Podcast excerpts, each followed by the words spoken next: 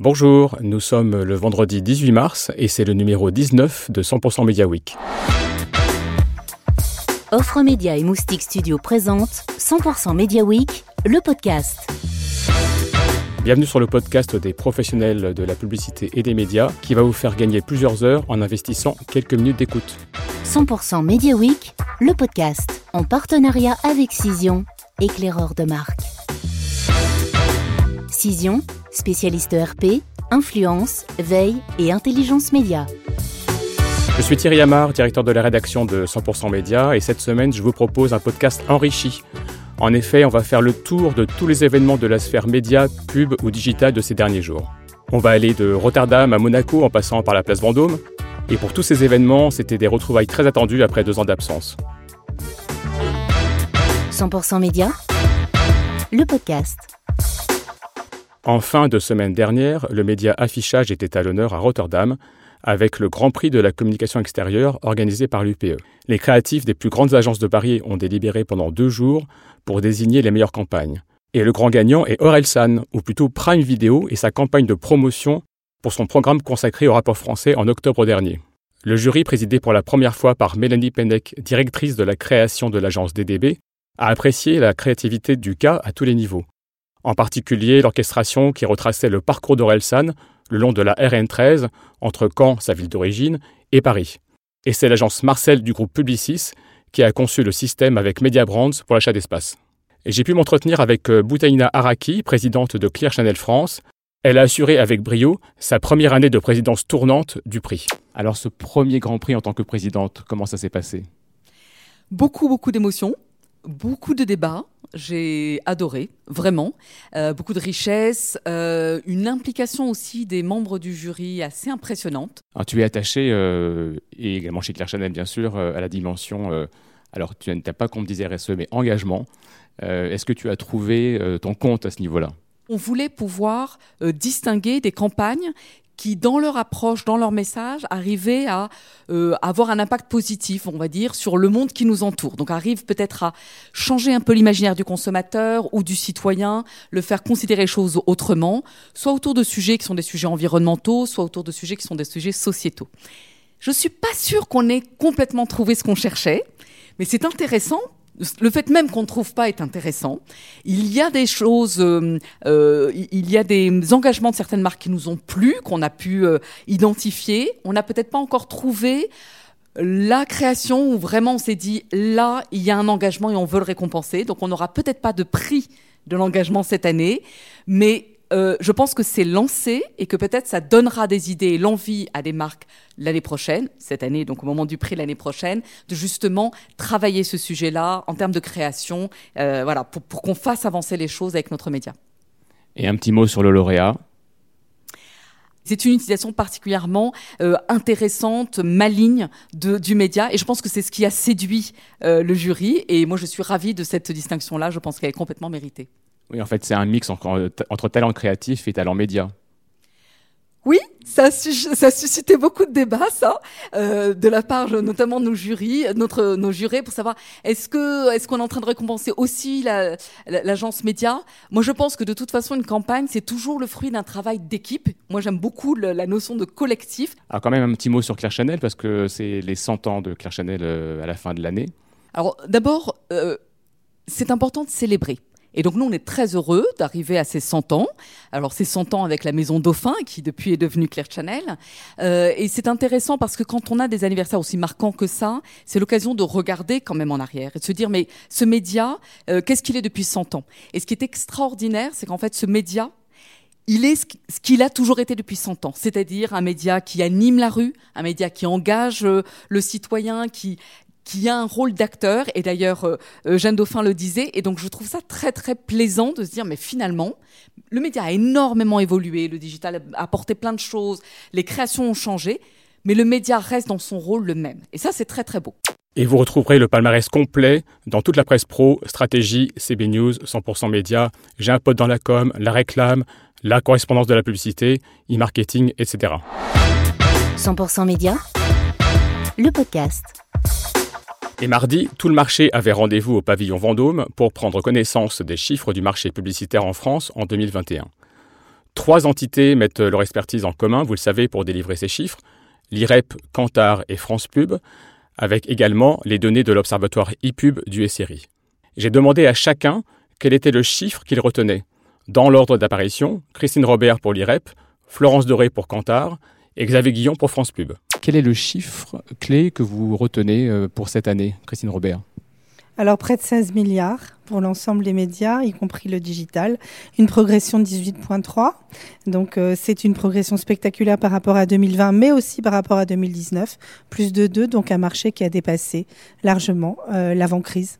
Alors moi le chiffre c'est 11%, c'est la pression brute consacrée à la RSE des annonceurs. Et si je dis euh, zéro, eh bien nous avons Apple Google 3, Meta 4 et Amazon le meilleur à 9%. Et Xavier, de ton côté, économique et secteur?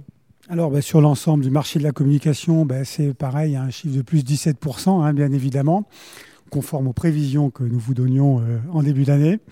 Et c'est surtout plus, de 60, plus de la moitié, 60%, euh, des pertes constatées en 2020 qui ont été rattrapées. Ça, c'est exceptionnel.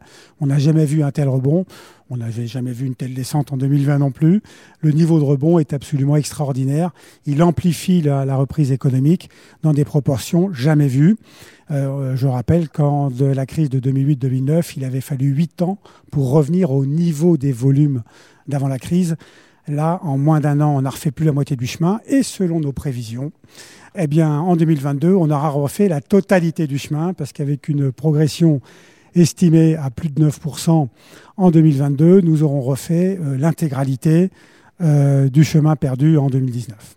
Et là aussi, vous retrouverez les chiffres dans toute la presse. On a enchaîné avec le, retour de l'événement One-to-One Retail à Monaco. Près de 2000 professionnels du e-commerce, du digital et de la performance étaient réunis. Et c'est Sonia Mamin, directrice des événements one-to-one chez Comexposium, qui a trouvé deux minutes pour me donner son premier débrief. Sous quel angle on aborde one-to-one retail e-commerce euh, cette année? Alors 2022, c'est la grande reprise. On a fait euh, une première reprise en fait au mois d'octobre 2021. On enchaîne quatre mois après. Euh, donc les équipes se sont ont travaillé dur pour délivrer cet événement-là, qui est vraiment le grand événement de reprise, puisque les Gafa sont revenus. Euh, plein de nouveaux acteurs sont là aussi. On a 50% des exposants qui sont qui n'étaient pas là en fait au mois de au mois d'octobre. Donc c'est une très bonne nouvelle. On voit le, Web 3 faire une apparition cette année. Absolument. Donc euh, le Web 3 là aujourd'hui, c'est euh, ça fait partie maintenant de la lancée. Je crois qu'on est le premier événement à lancer justement toute une programmation avec des NFT. Euh, trois NFT qui vont être euh, euh, à collecter, j'allais dire, pendant, pendant l'événement et qui vont permettre en fait d'apporter un certain nombre de bénéfices ou d'avantages aux heureux élus qui seront tirés au sort par la suite. Est-ce que tu penses que les e-commerçants y voient encore clair dans leur stratégie métaverse, par exemple? Alors non, ça c'est clair que non. C'est pas encore un sujet mature. Euh, on est plutôt euh, le NFT pour les nuls ou le métaverse pour les nuls. Enfin, il y a besoin d'éduquer, d'informer, d'expérimenter aussi, bien entendu, et d'avoir aussi les retours sur investissement des uns et des autres pour le peu qui euh, agissent déjà dans ce domaine. Alors en allant dans les allées, j'ai vu que les stands étaient remplis. J'ai entendu aussi qu'il euh, valait mieux réserver sa place d'une année sur l'autre euh, par peur de ne pas retrouver son stand. Alors, est-ce que tu peux aussi rappeler euh, les, chiffres clés en nombre de participants, de stands et de sponsors? Là aujourd'hui, on est 1800 participants là sur les trois jours. Hein, le pic étant là aujourd'hui, on a 170 partenaires présents, 12 startups qui ont été sélectionnés parmi plus de 80 candidatures. Et effectivement, on a eu malheureusement des personnes qui n'ont pas pu venir sur l'événement parce que plus de place. Donc euh, effectivement, il faut s'y prendre euh, assez vite.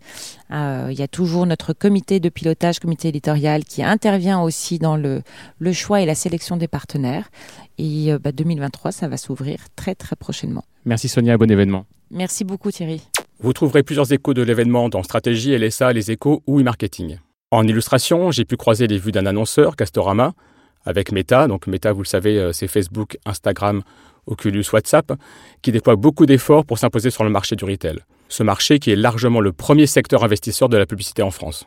Au micro, dans l'ordre, Jérôme Deligne, directeur marketing et communication de Castorama, et Amélie Péan-Égy, retail industry manager chez Meta. Bonjour Jérôme. Bonjour Thierry. Alors, en quelques mots, en quoi consistent euh, les actions entre Kingfisher et Meta? Alors moi je pilote le, marketing et la com pour Castorama en fait sur la France et les actions marketing avec Meta elles touchent à on va dire à, trois sujets. Le premier c'est le, branding. On a besoin de rendre notre marque attractive, sympathique aux yeux des aux yeux des consommateurs français. Le deuxième sujet c'est de répondre à des gens qui cherchent quelque chose, des intentionnistes. Et puis le troisième sujet c'est de relayer nos opérations ou nos actualités commerciales ou nos catégories de produits. Et qu'est-ce que Meta apporte que d'autres ne peuvent pas apporter en termes de médias? C'est une excellente question. Ils apportent d'abord de l'efficacité, en fait, et, ça c'est un vrai point, c'est-à-dire que c'est quelque chose qu'on a mesuré euh, avec ce qu'on appelle un MMM, un Mix Media Modeling, où on sait aujourd'hui que euh, le levier méta est un levier qui draine du passage en caisse, du, du chiffre d'affaires, et donc c'est ça que ça amène aussi.